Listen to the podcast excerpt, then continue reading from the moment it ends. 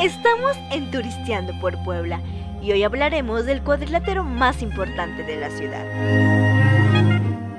La Arena Puebla, también conocida como el Templo del Dolor, es un recinto en el que se ofrecen espectáculos de lucha libre mexicana.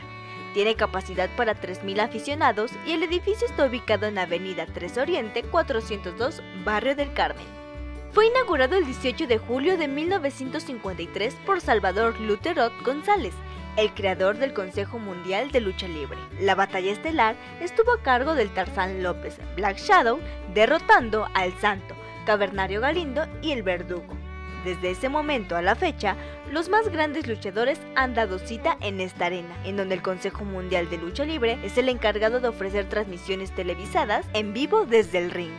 Es famosa porque en las afueras del recinto podemos encontrar artículos de lucha libre, como lo son máscaras de todo tipo y colores, así como una gastronomía exquisita, en donde las semitas poblanas predominan.